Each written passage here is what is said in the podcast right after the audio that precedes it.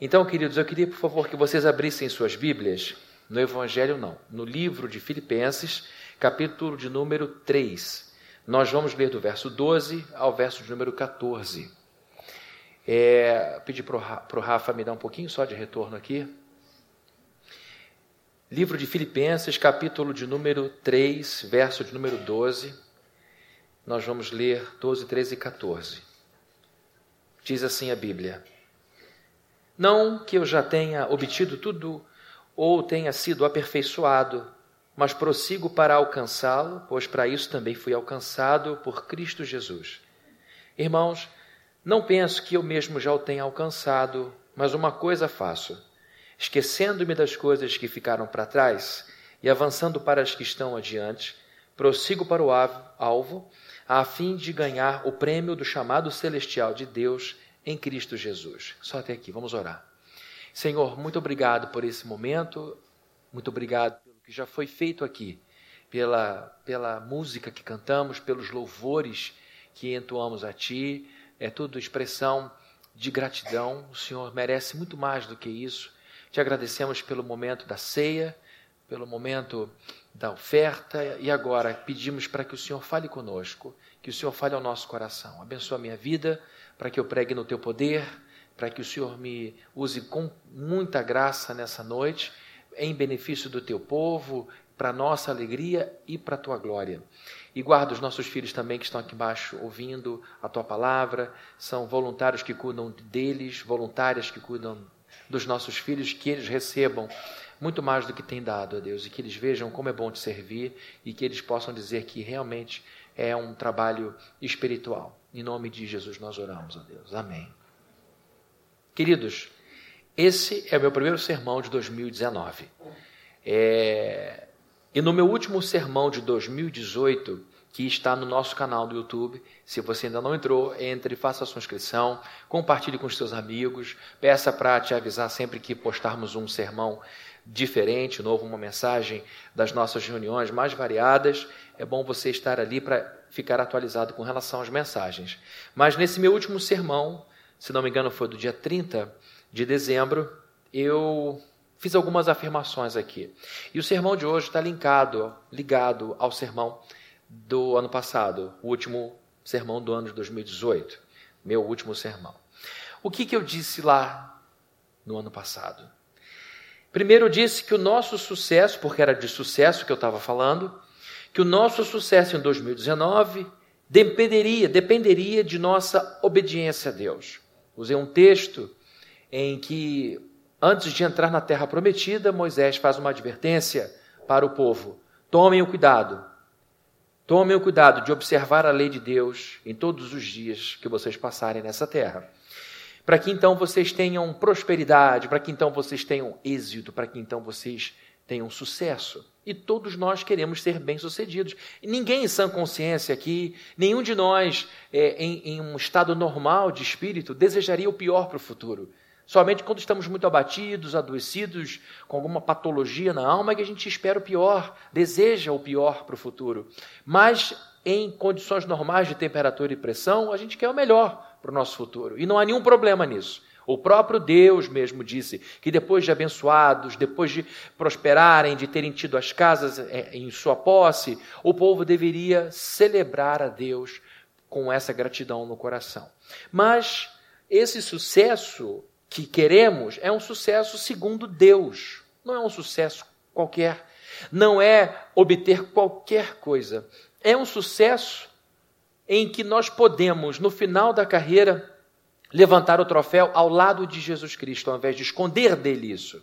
Porque existem caminhos que nos levam a algum êxito, mas caminho esse percorrido não com Jesus Cristo. Porque, em virtude de algumas coisas erradas, a gente não pode compartilhar com Ele uma vitória que Ele jamais desejou para nós, não usando a regra, não caminhando na estrada da santidade. Então, o nosso sucesso em 2019, eu disse lá no último sermão de 2018, dependeria de nossa obediência a Deus. Se nós quiséssemos, eu disse lá no sermão, ser bem-sucedidos com Deus, nós precisaríamos, para 2019, tomar muito cuidado com a nossa comunhão com Deus. Essa é uma expressão, essa é uma palavra muito comum para os cristãos: comunhão. viver em comunhão, estar em comunhão com Deus, com os irmãos. E muitas vezes a gente perde de vista o que significa essa palavra. A raiz da palavra comunhão é a mesma raiz para a palavra condomínio, é a mesma raiz para a palavra comunidade. Ou seja, comunhão, comunidade, condomínio falam de quê? De convivência. Então você, quando fala em comunhão com Deus, você está falando em convivência. E isso é muito importante porque, numa massificação de cristãos que estamos vendo, porque o Brasil está caminhando para ver a, os evangélicos se tornarem maioria, é, a maioria religiosa do país. Hoje, a maioria religiosa é católica. Mas esse jogo está caminhando para uma virada, e a cada ano que passa, as instituições de pesquisa vão antecipando a chegada dessa virada. Como Toda moeda tem dois lados, tem um lado positivo desse crescimento e tem um lado negativo. E o lado negativo é justamente a massificação, a pasteurização. E isso faz com que, por exemplo, nos dias de hoje, seja menos difícil ser evangélico do que há 50 anos atrás. A gente ouve relato de pessoas que se converteram há anos e anos atrás, dizendo, ora, não era fácil, era muito difícil, as pessoas chamavam de Bíblia, todo mundo detestava a gente, éramos difamados, não éramos entendidos. Hoje não é mais assim. Ainda mais quando a gente percebe algumas pessoas famosas assumindo a vida evangélica. O problema é que se não exige da pessoa, se não se exige da pessoa um comprometimento, se as circunstâncias são mais fáceis hoje, é lógico que essas pessoas terão menos disposição para negociar algumas coisas que o evangelho exige. Ou seja, é mais fácil hoje você se tornar evangélico no meio da massa sem assumir uma postura mais radical. E isso gera preocupação por parte dos líderes que levam a igreja a sério, porque vêm alguns cristãos dando por suficiente uma vinda à igreja por semana para se dizer evangélico. São cristãos que não leem Bíblia, são cristãos que não estudam a Bíblia, são cristãos que não vivem em santidade e se dizem evangélicos. E isso nos deixa confusos, isso nos deixa preocupados, porque de fato isso não tem sido falado. A comunhão com Deus, a convivência com Deus. O que se tem muitas vezes é uma presença no culto, uma participação em alguns eventos da igreja, algumas campanhas e só. Mas ao longo da semana não existe tempo de convívio com Deus. Não existe tempo de pensamento, reflexão sobre Deus, sobre a Bíblia. E não adianta dizer que a vida é corrida, que você não tem tempo. Porque a gente arruma tempo para as coisas que gosta, queridos. Nós arrumamos tempo para jantar fora com o cônjuge, nós arrumamos tempo para viajar, nós arrumamos tempo para academia, nós arrumamos tempo para o curso é, de pós-graduação, para mestrado. E o que a gente percebe é que o, a religião se resume, a vida espiritual se resume a alguns encontros com Deus, mas não convivência com Ele. Até porque conviver com Deus é uma coisa incômoda.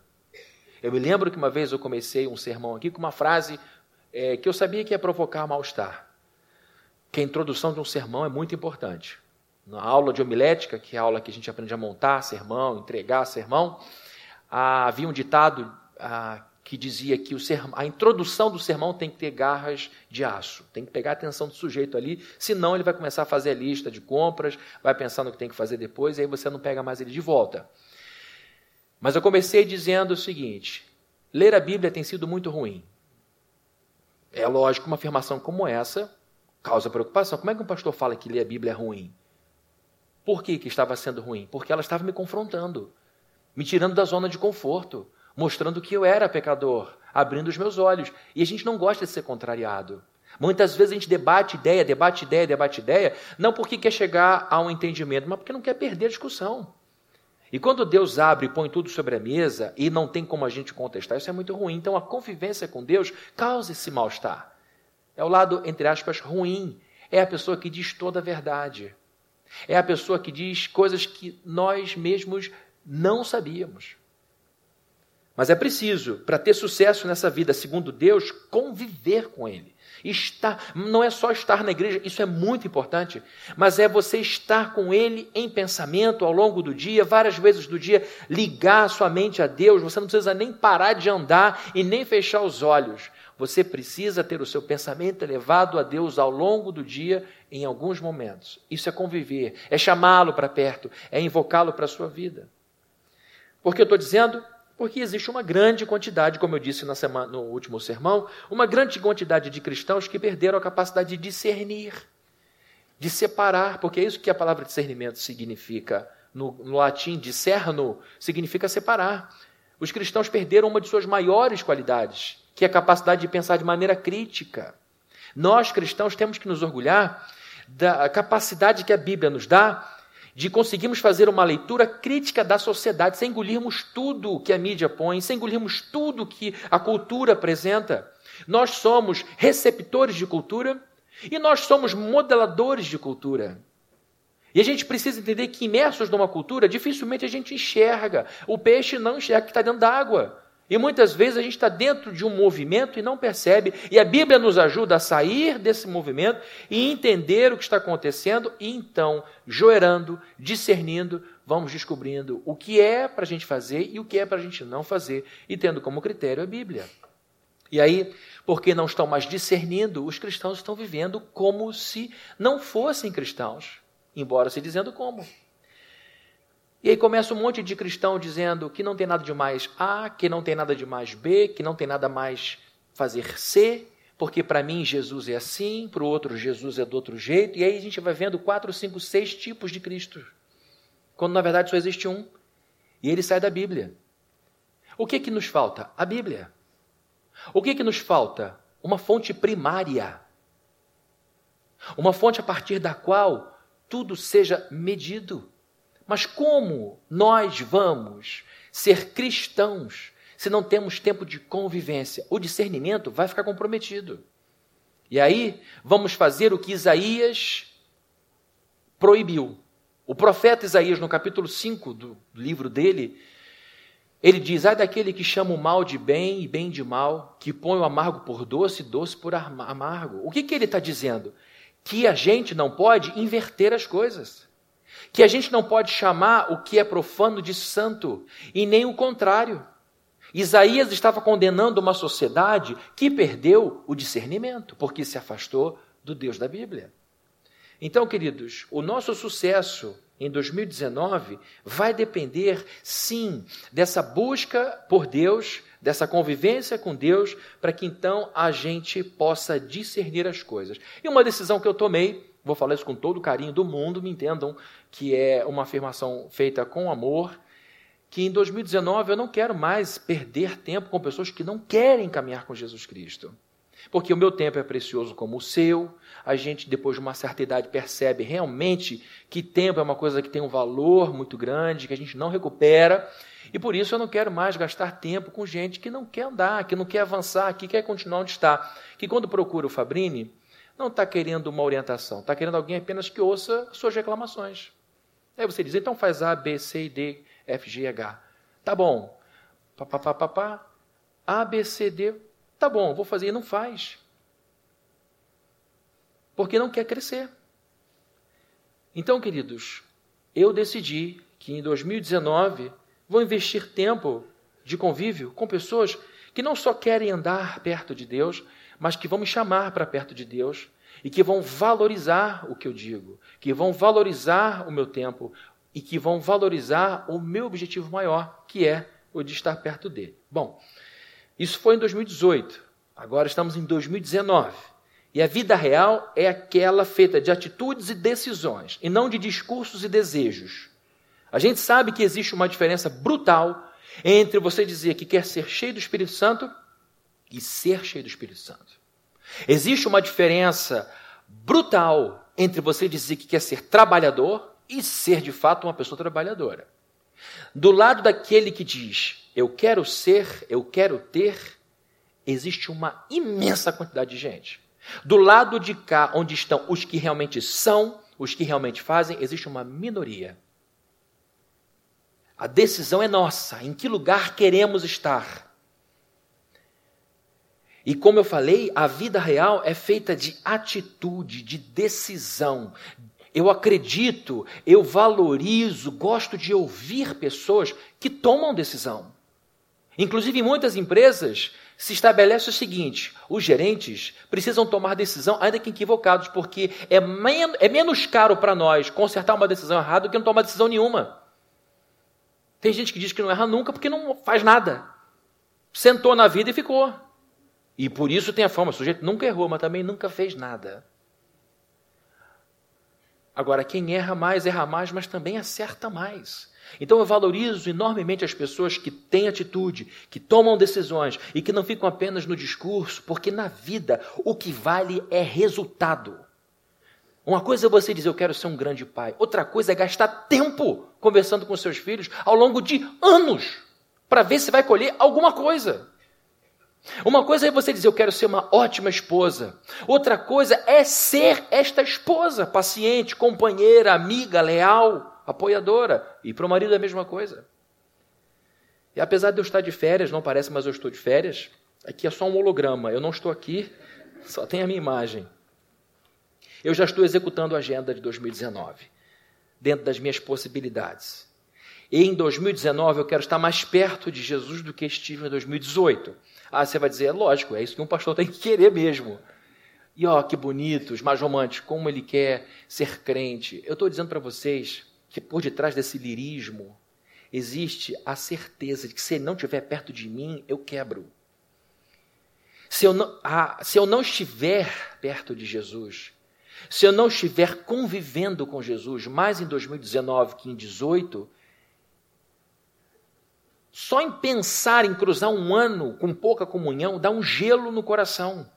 Porque as possibilidades de problemas são tantas. As coisas podem dar errado de tantas maneiras que a única maneira que eu encontro para continuar com a minha mente sã e com o coração corajoso, dando passos para frente, é tendo a certeza de que Ele está bem perto de mim. Porque eu sozinho vou errar muito, mas se eu estiver investindo tempo nessa relação com Ele, se eu estiver no meu condomínio com Ele, se eu estiver convivendo com Ele, eu vou estar na Sua luz. E como diz o Salmo, Senhor, na Tua luz vemos a luz. Se eu estou perto de Cristo, se eu estou diante dele, eu vou ter a percepção do que Ele quer para a minha vida, do que Ele espera de mim. E a possibilidade de eu errar é muito menor. Então, quando eu digo para você que em 2019 eu quero estar perto de Jesus, não, é por uma questão prática. É por uma questão prática. E lógico que tem aqui o desejo de estar perto de alguém que eu amo, mas acima de tudo é estar perto do meu professor, é estar perto do meu líder, é estar perto do meu protetor, é estar perto do meu anjo com A maiúsculo é estar perto daquele que é onisciente, daquele que sabe por que, que eu nasci, o que eu tenho que fazer, quando eu vou partir desse mundo. Eu preciso estar perto dele, porque eu estou neste mundo que me desvia. Se você tem esse objetivo de estar mais perto de Jesus em 2019, Paulo pode te ajudar. Como com certeza tem me ajudado aqui, e esse texto que eu peguei vai nos ajudar enormemente a entendermos como é que nós podemos ficar mais próximos de Jesus em 2019? Primeiro, para nós estarmos mais próximos de Jesus Cristo em 2019, precisaremos andar para frente. Esse é o primeiro ponto. Esse sermão começa hoje, mas vai terminar na semana que vem ou na outra. Não é que eu vou ficar aqui pregando direto até lá, você vai poder ir embora, eu vou deixar você sair da igreja. Mas é tanta riqueza que há nesse texto. Esse texto é tão cheio de aplicações que seria uma maldade falar apenas hoje sobre as coisas. Então, semana que vem eu faço o segundo ponto, e se Deus puser mais coisa no caminho, eu ponho também outro ponto. Isso acontece muito comigo, essa ideia de ver riqueza no texto, quando eu estou numa conferência, ou ouvindo algum colega pregando aqui em outro lugar, às vezes eles falam um negócio, e a minha cabeça vai numa direção, eu não consigo mais prestar atenção no sermão, na mensagem, e aquilo vai dando vazão para uma série de aplicações. É o que aconteceu aqui. Eu olhei para isso e vi, meu Deus, tem mais coisa. Então, o primeiro ponto dessa semana, de hoje, é que para a gente estar mais perto de Jesus, a gente vai precisar andar para frente. Vejam comigo os versos 13 e 14, o que é que dizem. Irmãos, Não penso que eu mesmo já tenha alcançado, mas uma coisa faço: esquecendo-me das coisas que ficaram para trás e avançando para as que estão adiante, prossigo para o alvo, a fim de ganhar o prêmio do chamado celestial de Deus em Cristo Jesus. Queridos, quando Paulo escreveu essa carta, a carta aos Filipenses, ele já era um grande herói. O apóstolo Paulo não era um seminarista, o apóstolo Paulo não era um estudante, ele já era apóstolo. Já tinha um currículo impressionante. Paulo, a essa altura, já tinha um histórico de bravura rara. O apóstolo Paulo tinha um, um histórico de bravura rara. Ele foi apedrejado, vivia sob ameaça e mesmo assim não parava. Paulo só parou de fazer o que fazia porque foi degolado sob a ordem de Nero, o imperador romano. Depois desta prisão, Paulo ainda fez bastante coisa. Então ele tinha aqui, já em seu currículo, uma história de muita bravura.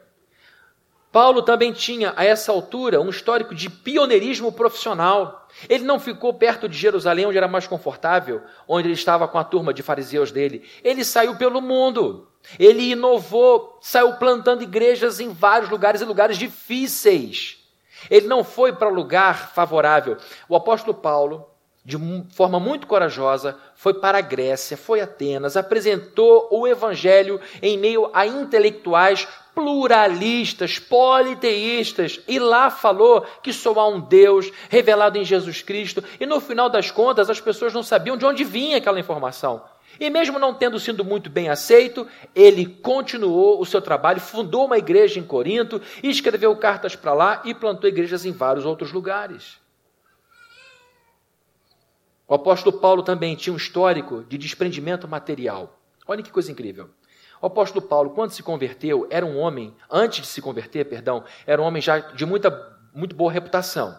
Nesse mesmo texto aqui, no capítulo 3 mesmo, um pouco antes do que nós lemos, o apóstolo Paulo está combatendo os falsos pastores. O que, que os falsos pastores diziam? Eram pessoas que se aproveitavam do trabalho dos verdadeiros apóstolos e depois se infiltravam na igreja, querendo roubar o lugar deles. E Paulo chegou a ter problema com a igreja de Corinto, porque, mesmo depois de tendo sido fundador daquela igreja, ele foi questionado por esses falsos apóstolos. E Paulo teve que mostrar, por muitas razões e caminhos, que ele de fato era apóstolo. E agora ele toma a seguinte é, o seguinte caminho. No capítulo 3, ele começa dizendo: tomem cuidado com os cães.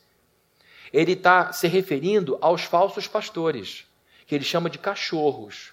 E aí ele tira da sua bagagem hebraica uma expressão, para vocês terem uma noção de como os fariseus eram. Muitos fariseus faziam a seguinte oração a Deus: Deus, muito obrigado porque eu não sou um gentio, um ímpio, porque eu não sou um cachorro e porque eu não sou uma mulher.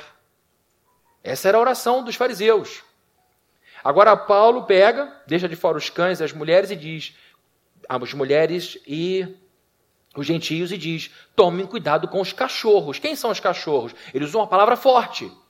São esses pastores que entram no meio da igreja interessados em seu próprio estômago. E que ficam dizendo que Cristo não é suficiente para salvar alguém. A pessoa precisa aceitar Jesus, mas precisa circuncidar, precisa guardar a lei de sábado, a lei das festas e muitas outras leis. Ou seja, tinha que continuar cooperando com a obra de Jesus. E Paulo falou: Isso é um absurdo. Isso é confiar na carne, isso é confiar na tradição. E ele diz: se há alguém aqui que pode confiar na carne, esse alguém sou eu. E ele começa dizendo: Eu sou hebreu de hebreu, sou benjamita, sou circuncidado ao oitavo dia, eu sou fariseu. Quanto à lei, eu sou irrepreensível. No farisaísmo, meu zelo foi de perseguir a igreja. Mas tudo isso que era status, eu considerei como refúgio quando eu conheci a sublimidade de Jesus Cristo. Então, aqui vemos um homem desprendido, que deixa para trás o farisaísmo e toda a reputação que tinha como um fariseu, e um fariseu destacado para seguir uma seita pequena e pobre. Não foi um upgrade, foi um downgrade. Gostaram do inglês? Estou treinando a semana toda nas férias, de frente para o espelho. Paulo, quando muda, muda para menor. Mas ele lembra daquela passagem que Jesus diz que o reino de Deus é semelhante a um fazendeiro que descobriu que numa propriedade havia uma joia ele vendeu todas as extensões imensas de terra e comprou aquele punhadinho, porque ali tinha algo que valia muito mais do que tudo. Então, Paulo entende que todos os títulos, toda a fama, toda a reputação que ele tinha, tinha o mesmo valor que fezes, porque essa é a palavra que ele usa aqui no grego. Considerei tudo como esterco. Ele olha para tudo, para todos os diplomas, para todos os reconhecimentos e diz: quanto é que isso vale? Isso vale tanto quanto um bolo fecal. Por quê? Porque agora eu conheci a joia das joias. E sem pestanejar, deixou tudo para trás. Me faz lembrar a história de um pastor chamado Martin Lloyd Jones, que foi um pastor que trabalhou na Inglaterra por muitos anos, mas antes de se tornar pastor, exercia a função de médico. Ele era o médico suplente, cardiologista suplente da rainha da Inglaterra. E aí ele deixa o ministério, ou perdão, deixa a medicina para se dedicar à igreja dele, em Westminster. E aí disseram para ele: "O senhor vai largar tudo para ser pastor?" Ele diz: "Não, não, não, não, não. Eu não vou largar tudo. Alguém largou tudo para me salvar. Alguém largou tudo para me salvar. Isso tornou um dos pastores mais importantes do século XX. Então, queridos, Paulo está aqui mostrando desprendimento material, saindo de uma coisa grandiosa, valiosa aos olhos humanos, para uma seita de gente pobre e uma seita pequena, e brilhantismo intelectual. Vejam só, Paulo tinha um histórico de bravura, pioneirismo, desprendimento material, agora brilhantismo intelectual. Quem já leu a Bíblia sabe que Romanos é um texto complexo. Tem gente que desiste no capítulo 4, não dá. Ora, Paulo está falando consigo, está falando com quem, que carta complexa, do que ele está dizendo, um monte de referência ao Antigo Testamento. Ler Romanos exige esforço intelectual.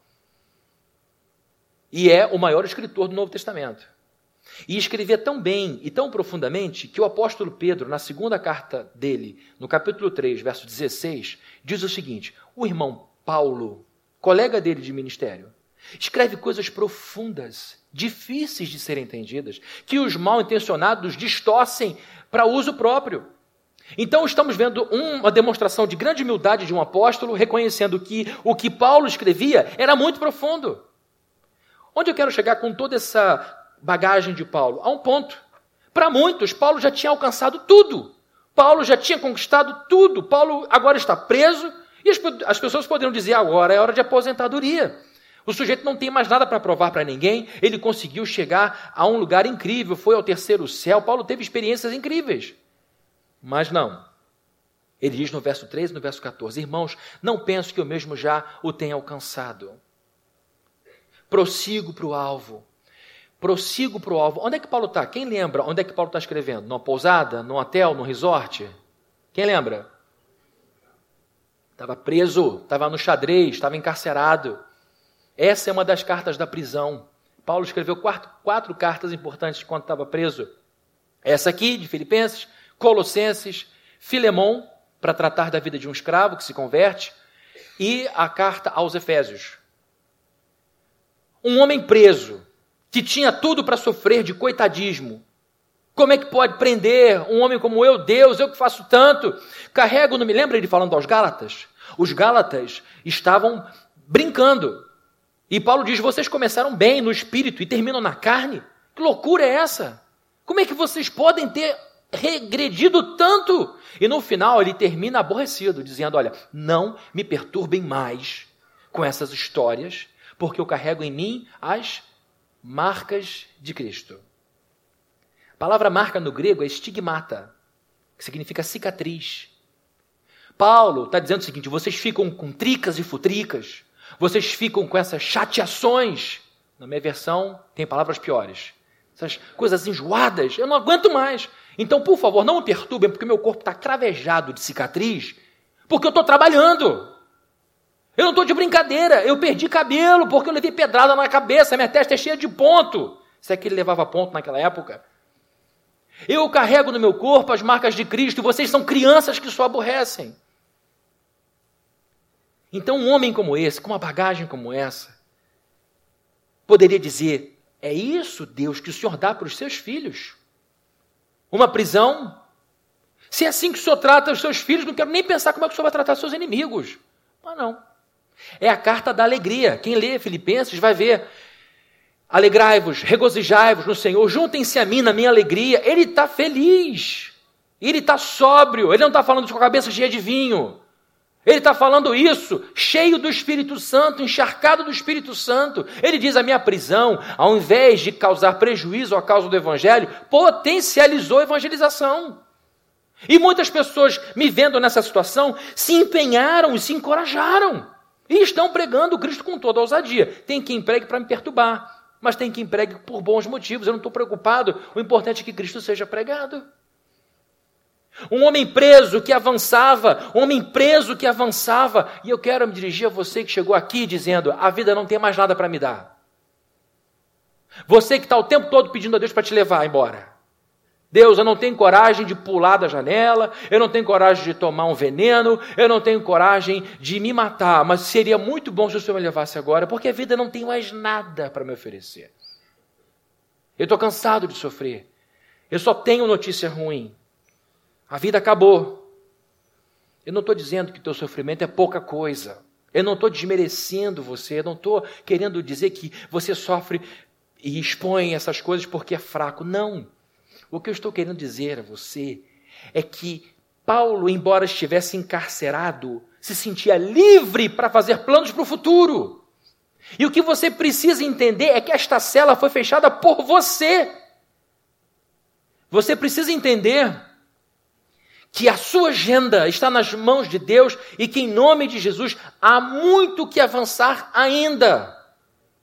É porque você está esperando de fontes que secaram, mas existem muitas outras fontes que Deus está te mostrando. Daqui ainda mina água fresca. Então, em nome de Jesus, é hora de você dizer: eu vou andar para frente, eu vou abrir este quarto, eu vou abrir a minha janela, eu vou acordar para a vida. Eu sei que Deus tem muito ainda para fazer na minha vida, e não é falta de dinheiro, não é falta de marido, não é incompreensão de filho, não é dívida, não é doença que vai me limitar. O que vai me limitar, o que está me limitando, é a minha crença de que não há mais saída. Você precisa acreditar em nome de Jesus, que só termina quando acaba. Paulo só parou quando cortaram-lhe a garganta. Ele foi até onde conseguiu. E assim vai ser com você. Amém? Só quando alguém impedir você. Definitivamente. Paulo sabia que, apesar de ter conquistado muito no passado, ainda havia muito que conquistar no futuro. E quando eu falo de conquista, eu não estou falando primeiramente das conquistas mais comuns. Conquistar posições no trabalho, isso é muito bom, legítimo. Conquistar uma família, super legítimo. Não estou falando primeiramente de uma conquista intelectual, quero terminar esse curso, é muito bom, quero fazer essa faculdade, eu quero fazer aquilo outro, excelente. Conquista afetiva, emocional, social, tudo isso é legítimo, mas não é desse tipo de conquista que eu estou falando que a gente tem que buscar em 2019. Em primeiro lugar, eu estou falando daquela conquista, daquele prêmio que deve estar no topo da hierarquia de nossas ambições. É alcançar o prêmio do chamado celestial de Deus em Cristo Jesus, como está no verso 14. Paulo seguia animado, Paulo seguia motivado, porque, como diz o verso 14, ele ainda não tinha conquistado o seu prêmio maior. E o que era esse prêmio maior? O encontro com Cristo, que em teologia reformada a gente chama de visão beatífica. O que, que é a visão beatífica? A visão beatífica é aquele momento em que nós veremos com os nossos olhos o rosto do nosso Salvador. Este é o prêmio maior. Então, queridos, hoje, quem me conhece sabe que eu sou é, aficionado por progresso, porque eu acho que a vida do justo é como a luz da aurora, que tem que brilhar mais e mais até esse dia perfeito. Eu sou calvinista, ou seja, é alguém que, que entende que a sua visão é a seguinte: quem somos nós cristãos? Somos pessoas que estão antecipando de maneira incompleta e imperfeita o que Jesus fará de maneira completa e perfeita lá na frente. É por isso que a gente ajuda pobre, é por isso que a gente ajuda as pessoas, é por isso que a gente insiste nos casamentos, é por isso que a gente insiste em família, é por isso que a gente insiste em consertar o mundo, porque é isso que ele fará na sua volta. O cristão é alguém que antecipa o que ele fará, só que a nossa antecipação é limitada e imperfeita. Quando ele vier, tudo será plenamente e perfeitamente refeito. Então, eu sou uma pessoa que busca o progresso na administração pública, na privada. Eu acho que excelência é uma coisa que tem que ter na vida de qualquer pessoa. Meu quarto tem que ser arrumado com excelência. Minha vida tem que ser organizada com excelência. E assim a gente vai fazendo do mundo um lugar melhor. Agora, a excelência maior é a gente andar por essa vida no meio desses labirintos, no meio da confusão, no meio desse lugar que a gente respira petróleo e entender o seguinte: tá, conquisto isso, conquisto aquilo, casei, tive filho, progredi, fiz o curso, me levantei de novo, sacudi a poeira, dei a volta por cima, estou aqui de novo e tal. Mas o que, que eu quero? O que, que eu quero realmente é olhar nos olhos dele e dizer: eu venci. Eu venci. O mundo fez de tudo para me tirar desse caminho. Mas eu combati o bom combate e venci. Eu estou vendo o meu cordeiro. É disso que Paulo está falando. O chamado de Deus para nós é o de nos tornarmos a cada dia parecidos com seu filho unigênito. Por que eu estou dizendo isso? Porque a gente vive numa sociedade de consumo. Como eu falei, o cristão é alguém que de vez em quando tem que dar um passo atrás e pensar no que está vivendo, pensar no que está fazendo. Por que, que faz o que faz? Por que, que pensa como pensa? Isso é uma bênção. Por que, que eu estou fazendo isso? Por que, que eu tenho que fazer aquilo? Quem é que está mandando eu fazer? Por que eu sigo esse fluxo? É legítimo ou não é legítimo? É obrigatório ou não é obrigatório? E como é que a gente faz esse pensamento? Como é que a gente molha, encharca a cabeça? Com Bíblia. A sociedade de consumo bombardeia a gente com comerciais. Queridos, quem assiste televisão, seja TV aberta ou por assinatura, durante os comerciais é só produto sendo oferecido. É só isso. Nós estamos o tempo inteiro vivendo numa indústria de criação de necessidade. E numa sociedade de consumo, o prêmio que ocupa, os prêmios que ocupam o topo da hierarquia normalmente são de ordem material. De modo geral, os prêmios que a sociedade de consumo, que é esse lugar que a gente vive, o mundo ocidental, o capitalismo, o que este fluxo nos leva a ver é sempre buscar o ter em primeiro lugar. Você já viu como é que a gente cria filho? Sem perceber? Filho, você tem que ter isso, aquilo, senão você é ninguém. A gente, sem perceber, vai entendendo que uma pessoa passa a valer alguma coisa depois que ela tem algumas coisas. Quando na verdade a Bíblia diz o contrário, porque a Bíblia diz que nós somos feitos à imagem e semelhança de Deus, e já ali na tessitura do útero, a gente já tem uma dignidade singular. O valor nosso é um valor atribuído por Deus e existe a partir do momento em que somos concebidos. O nosso valor como gente já vem antes da primeira vez que a gente consegue segurar um garfo na mão. Por que eu estou dizendo isso? Toda hora tem que dizer isso, porque tem que ter alguma colocação prática. Porque tem muito homem, tem muita mulher achando que não vale nada, porque não tem casa própria. Tem muito crente achando que está afastado de Deus porque não tem dinheiro guardado para aposentadoria. Estas coisas são opressivas, queridos. E aqui está falando alguém que pensa nessas coisas, que entende da importância de tudo isso. Mas a gente tem que entender quem é o nosso Deus, onde está o nosso valor. Normalmente, numa sociedade de consumo, a importância de alguém está em seu diploma, no tamanho de sua casa, no carro que dirige, no status que tem, no poder que exerce, no dinheiro que tem. Tudo isso é legítimo. Não estou demonizando essas coisas. Só que nós precisamos entender que no topo de tudo na vida precisa estar o Cordeiro, porque senão a gente se perde. Se Jesus estiver em terceiro lugar, em segundo lugar, sabe o que vai acontecer? Alguma coisa estará em primeiro. E se entre você e a coisa que está lá em primeiro lugar, Jesus começar a atrapalhar, é ele que vai perder. É ele que vai perder. E aí, quando você perde Jesus, o que, Jesus falou? Aquele que ganhar a vida vai me perder. E aquele que perder a sua vida por mim vai ganhá-la. Se Jesus não for a ambição das ambições, Se Jesus não for o grande prêmio, você pode ter certeza, você vai vender a sua alma. Eu vou vender a minha. E vai vender barato.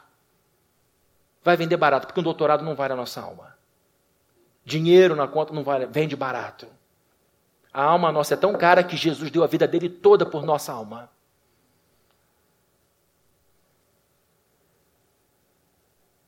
Na sociedade de consumo, a ênfase está no ter. E ter para ostentar. Na sociedade do reino de Deus, o mais importante é ser. Paulo diz: prossigo para o alvo, a fim de ganhar o prêmio do chamado celestial de Deus em Cristo Jesus. Se a gente quiser realmente seguir, seguir desimpedidamente, nós temos que deixar para trás algumas cargas muito pesadas. E eu vou dar início aqui, mas vou terminar semana que vem. Se você realmente quer se tornar mais parecido com Jesus, você tem que andar para frente. E para você andar melhor, andar com mais velocidade, você precisa deixar para trás todo o seu passado de vergonha. Se você quiser realmente andar, andar com rapidez e com leveza, você tem que tirar das tuas costas essas toneladas, essas barras pesadas de um passado vergonhoso. Vejam só o que Paulo diz no verso 13: Irmãos, não penso que eu mesmo já o tenha alcançado, mas uma coisa faço, esquecendo-me das coisas que ficaram para trás, uma coisa faço. Está aqui um homem de decisão. Eu resolvi fazer isso. O que, que ele resolveu fazer? Esquecer-se. Esquecer-se do quê? Das coisas que ficaram lá atrás. E o que, que fica lá atrás na vida de Paulo? Em primeiro lugar, um passado vergonhoso. Fabrini, do que você está dizendo? Você acabou de enaltecer o sujeito, agora está dizendo que ele tem um, um passado de vergonha? Claro, quem conhece um pouco da história dele sabe que ele perseguia a igreja. Quem conhece um pouquinho da história dele sabe que ele torturou cristãos. Quem aqui conhece um pouco da história de Saulo sabe que ele matava cristãos. Mulheres ficaram viúvas, homens ficaram viúvos por causa de Paulo. Porque ele era cruel, implacável. Tanto que quando ele se converte, ele tem dificuldade de acessar os apóstolos, porque ninguém confiava nele. Precisou Barnabé tomar um café com ele na Starbucks primeiro, num lugar público com muita gente, para dizer o seguinte: olha, Paulo não é mais aquele leão, virou um cordeiro. Jesus entrou no coração dele. Mas Barnabé, você teve coragem? Estava cheio, era é horário de pico, tinha um monte de gente. Estava lá. Ele se converteu. E aí então ele introduz Saulo no grupo seleto de pastores e ele se torna Paulo, o apóstolo. Mas antes de chegar lá, ele foi cruel. E ele nunca tentou esconder isso. Há um texto que vai ser projetado aqui, de 1 Coríntios capítulo 15, verso 9, em que ele assume o que ele fez de errado pois sou o menor dos apóstolos e nem sequer mereço ser chamado apóstolo, porque persegui a igreja de Deus. Ele tinha um constrangimento em ser alguém tão importante, porque ele sabia que não tinha feito nada para aquilo acontecer. Então diz, é com muito constrangimento que eu digo que eu sou apóstolo, nem deveria ser chamado de apóstolo, porque eu fiz mal à igreja. E a maior mancha, a mais vergonhosa para mim da vida de Paulo foi a morte de um diácono chamado Estevão. A Bíblia diz que sete diáconos foram levantados no início da igreja e um deles se destacou junto com Filipe. Era Estevão. Estevão pregava de maneira poderosa, era um sujeito incrível, um pastor em formação, até que, com muita raiva e ódio no coração, ele consentiu na morte de Estevão. E o texto que vai ser projetado de Atos 8:1 confirma isso. E Saulo, Paulo, estava ali consentindo na morte de Estevão. Paulo, consentiu, autorizou o apedrejamento de um homem cheio do Espírito Santo, e é lógico que isso trazia vergonha. A decisão de Paulo foi: uma coisa faço, esquecendo-me das coisas que ficaram para trás, avanço para o alvo, prossigo para o alvo. E quando ele diz que quer deixar para trás esse passado vergonhoso, ele não está aqui num exercício de negação absurda negando a realidade de maneira patológica, e nem tampouco está sofrendo de amnésia, porque depois ele vai escrever o que ele fez de errado.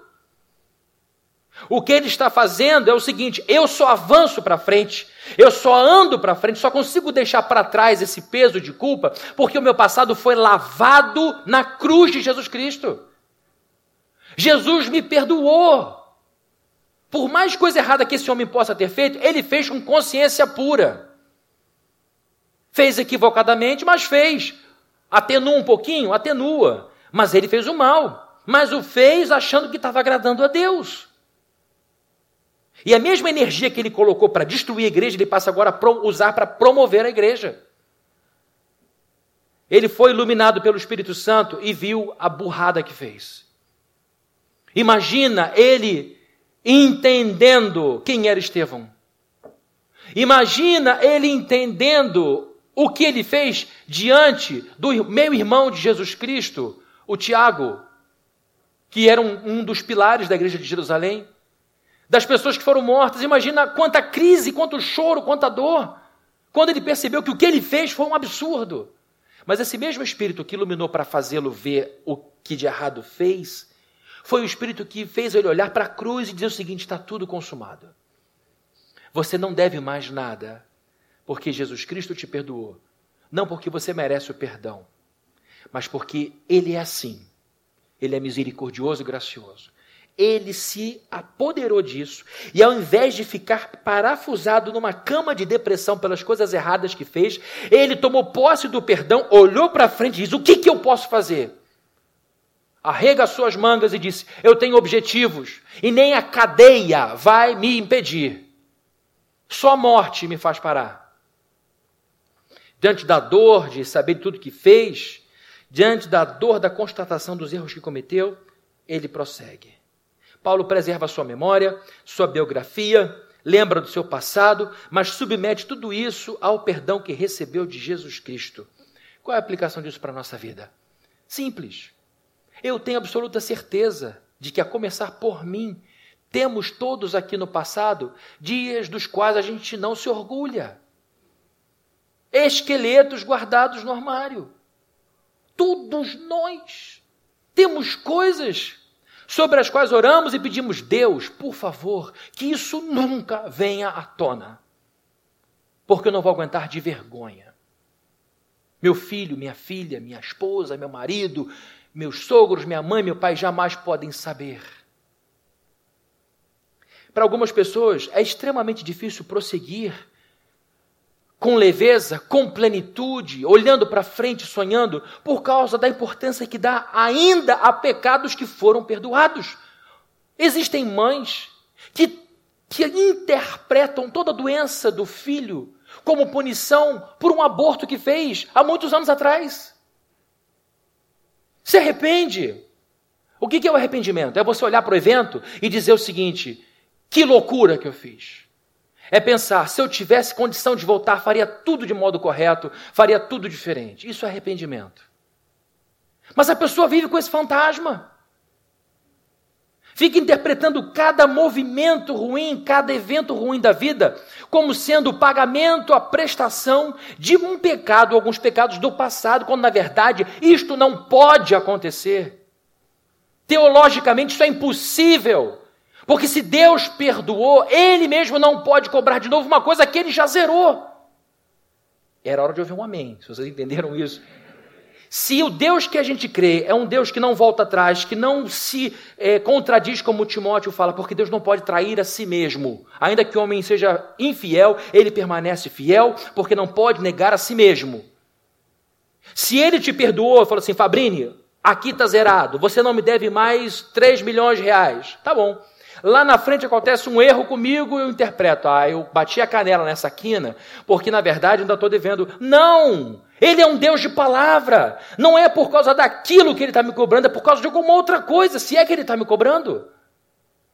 Nós precisamos ter essa mentalidade para vivermos o presente, para a glória de Deus, plenamente. E eu sei que o que eu estou falando é um perigo para a gente que não leva Deus a sério. Ah, então já que é assim, tá, Deus me perdoa e vou continuar vivendo. E tem apenas um arrependimento de atrição, que é um outro termo que os teólogos antigos usavam, que é apenas um atrito superficial que causa um remorso. É uma mordida, de novo, remorso no grego, no hebraico, no latim, é muitas, são muitas línguas na minha cabeça. É remordere, significa remorder. O remorso é uma nova, é uma nova mordida daquele, daquele evento na nossa alma. Mas não passa disso. É um incômodo. Esse arrependimento é superficial, por isso a atrição. O que se espera de nós? É um arrependimento de contrição. Que vem de dentro, diz: Senhor, só em pensar em fazer isso de novo, isso me dói a alma. Então eu sei que eu estou falando para pessoas que podem pegar isso aqui e viver de brincadeira com Deus. Mas eu sei que eu posso falar para pessoas aqui que precisam ouvir, você precisa pedir perdão e aceitar esse perdão. Para poder respirar de novo e olhar sem vergonha para o futuro. O que fez, o que foi feito está feito. O que estava errado foi coberto pela graça de Jesus Cristo. Você sabe que voltando do tempo faria diferente. Se você então sofre com esse peso, com essa carga por causa de pecados que você cometeu no passado, em nome de Jesus eu peço hoje que você deixe aqui esse fardo e volte para casa dizendo: Eu nunca mais vou permitir que Satanás jogue isso no meu rosto de novo. Obrigado, vocês dois aqui. Amém. Se algum parente disser, mas você fez isso, isso, isso, isso, para te alfinetar, seja sincero, fala, nunca mais toque nesse assunto. Você sabe como me magoa. E você sabe que eu pedi perdão. E Deus sabe que eu, que eu pedi perdão. Ou você para de falar isso. Ou eu nunca mais converso com você. Porque quem faz isso é Satanás. Agora, se for Satanás, a pessoa ficar jogando no seu rosto o que você fez de errado, coisa da qual você se arrependeu, o pecado já foi perdoado, você tem que dizer o seguinte: Eu te repreendo em nome de Jesus. Resistir ao diabo, ele fugirá de vós. Agora, se você tem um passado carregado de vergonha por causa dos erros do outro, aí é outra abordagem. Se você vive encolhido, se você é uma pessoa que se espreme, se você é uma pessoa que se encolhe de vergonha por causa dos pecados dos outros, a postura é outra. Se foi seu pai que causou destruição à sua família, não se sinta envergonhado. Você era uma criança. Ninguém te perguntou nada. As coisas foram feitas, a lambança foi feita, e isso não tem nada a ver com você, mas você se sente culpado como se fosse o próprio causador de todo o estrago da família. Se foi seu irmão que passou a perna em todo mundo, que roubou dinheiro de todo mundo, e fugiu para outro país, eu ia dizer Portugal, mas vou mudar porque não cabe mais um brasileiro em Portugal. Não dá mais. Mas se foi seu irmão que passou a perna em todo mundo, fugiu para outro país, não se sinta envergonhado por ele. Não abaixe a cabeça. Pode ter o mesmo sobrenome, mas não o mesmo CPF. Não aceite esse boleto. Fique bem claro, eu sou diferente dele. Faria diferente. Então não abaixe sua cabeça, a vergonha não é sua, a culpa não é sua. Ah, mas a honra da minha família, tira esse fardo das tuas costas. Deixa Jesus segurar a honra da sua família, cuida da sua. Porque é muito ruim você ficar sofrendo por causa de um pai que era maluco, por causa de um irmão que é um mau caráter, por causa de uma irmã que é uma doida. Se foi sua mãe a causadora de toda a sua vergonha, porque você pequena tinha que fazer a sua mamadeira, tinha que fazer sua comida porque ela só gostava de samba no botequim da esquina. E se até hoje é assim que você encontra sua mãe, não fique envergonhada por ela. Ande de cabeça erguida, assuma a tua vida e pense no futuro e pare de tentar consertar a vida dela como se essa fosse a sua maior missão de vida. Porque você não está conseguindo progredir não está conseguindo avançar, porque está sofrendo por pecados que outros cometeram. Obrigado, esse lá está ganhando ainda. Ao invés de sentir vergonha pelos pecados, pelos erros do outro, eu estimulo você a sentir compaixão. Tentar olhar para essa pessoa de uma outra forma. Não é tapar sol com peneira. Porque se não for compaixão, vai ser raiva. E não é bom. Tá aqui alguém dá um testemunho. Quando você troca o sentimento de raiva pelo de compaixão, quando você dá à pessoa a possibilidade na sua cabeça dela ter uma razão que não justifica, mas que explica a maluquice, isso alivia teu coração de sentir ódio o tempo todo. E é muito ruim ficar com ódio das pessoas. Sobretudo, ódio por pai, por mãe e por irmão. É muito doloroso, é muito vergonhoso. Então, ao invés de ficar com raiva, com ódio de todo mundo, Com raiva do pastor que já passou 12 minutos da hora, que estou acabando, a culpa foi da ceia que tomou meu tempo de sermão. Não é Roberto não, tá, Roberto? Ele está aqui. Está entre nós, né, Roberto? Tá. Terminando essa primeira parte do sermão. Temos que seguir em 2019 de mãos dadas com Cristo. Charles Haddon Spurgeon foi um grande pregador inglês, o príncipe dos pregadores, como muitos chamam, um grande homem de Deus, que em muitas aulas que deu em seminário para preparar pastores para pregação, que era o seu forte, dizia: Pastor, quando você for para o púlpito, vá em comunhão com Cristo a ponto de perceber que Ele está atrás de você com a mão no seu ombro. E pregue assim, com a certeza que Ele está com você, te dando força, te dando energia. É assim que a gente tem que andar em 2019. Com a mão dele aqui, dizendo: Eu estou com você. E na hora do desespero, você vai sentir a mão dele apertando o seu ombro, dizendo: Eu estou aqui. Eu estou aqui.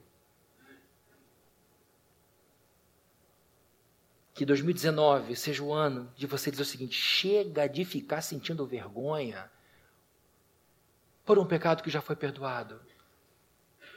Se meu filho descobrir, se minha mulher descobrir, se alguém descobrir, você vai dizer: fiz porque não tive juízo e me arrependo enormemente. E vou ficar muito feliz se você me perdoar.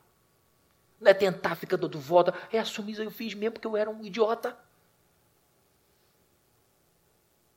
Papai usou droga porque papai era um tolo. Mas eu não quero maconha na sua boca, meu filho. Eu não, eu não quero você cheirando cocaína às sete da manhã, na praia, na tela do teu telefone. Porque é assim que a coisa começa. Eu fiz isso, filho, mas você não precisa fazer. Filho, eu fui um marido infiel, mas você não precisa ser um marido infiel. Então, ao invés de ficar lutando com ele e tentando justificar seus erros, assuma-os e diga: tudo isso, filho, foi lavado pelo sangue do Cordeiro. Papai se arrepende, mamãe se arrepende. Minha irmã, eu me arrependo, meu irmão, eu me arrependo. Se eu pudesse, eu não teria batido em você daquele jeito. Se eu soubesse que ia te causar todo esse mal e eu tivesse a cabeça que eu tenho lá atrás hoje, que eu tivesse lá atrás, eu seria completamente diferente. Normalmente a resposta das pessoas é muito positiva quando há verdade e sinceridade. Nem todo mundo reage positivamente, mas a maioria, pelo menos, diz: está bom. Entendam que na sociedade de consumo, ter é mais importante que ser. Você tem que pensar: ser é mais importante que ter. E não precisa ser uma coisa ou outra, é só uma coisa antes da outra. Seja, seja honesto, seja trabalhador, trabalhadora. Procure amar o que você faz, em casa, fora de casa o sucesso vai vir, o êxito vai vir. E vai vir na sua medida. Não fica comparando com quem tem muito, você vai achar sempre que tem pouco. Mas olha, eu estou vencendo, eu estou crescendo, eu estou indo. A vida é boa, eu olho para casa e vejo, eu tenho prazer nisso daqui.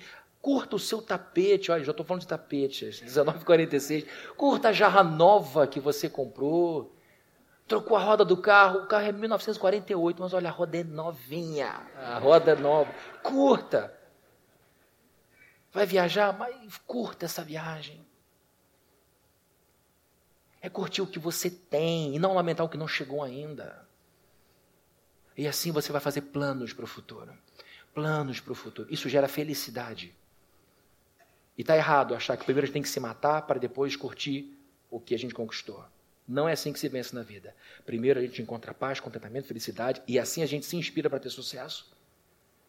Essa é a lógica do sucesso. Pessoas bem-sucedidas encontram alguma coisa, fazem coisas que inspiram, processos que enaltecem a alma, e aí ela vai buscar o que fazer. Em nome de Jesus, que a sua maior alegria seja olhar para o Cristo que morreu na cruz por você, e que assim de manhã você tome uma xícara de café e diga: Que venha a vida, que venha a vida. Eu vou avançar. Amém? Vamos orar? Senhor querido, é muito bom ler a Bíblia é muito bom conhecer a tua palavra, é muito bom ser teu filho e tua filha. Queremos nesse momento dizer que 2019 há de ser um ano de muita comunhão. Esse é o nosso desejo. Mas a gente sabe que entre desejo e verdade, entre o desejar e ter, há uma distância muito grande. Ajuda-nos a começarmos agora, para que a gente possa de fato provar a alegria dessa convivência contigo, dessa comunhão.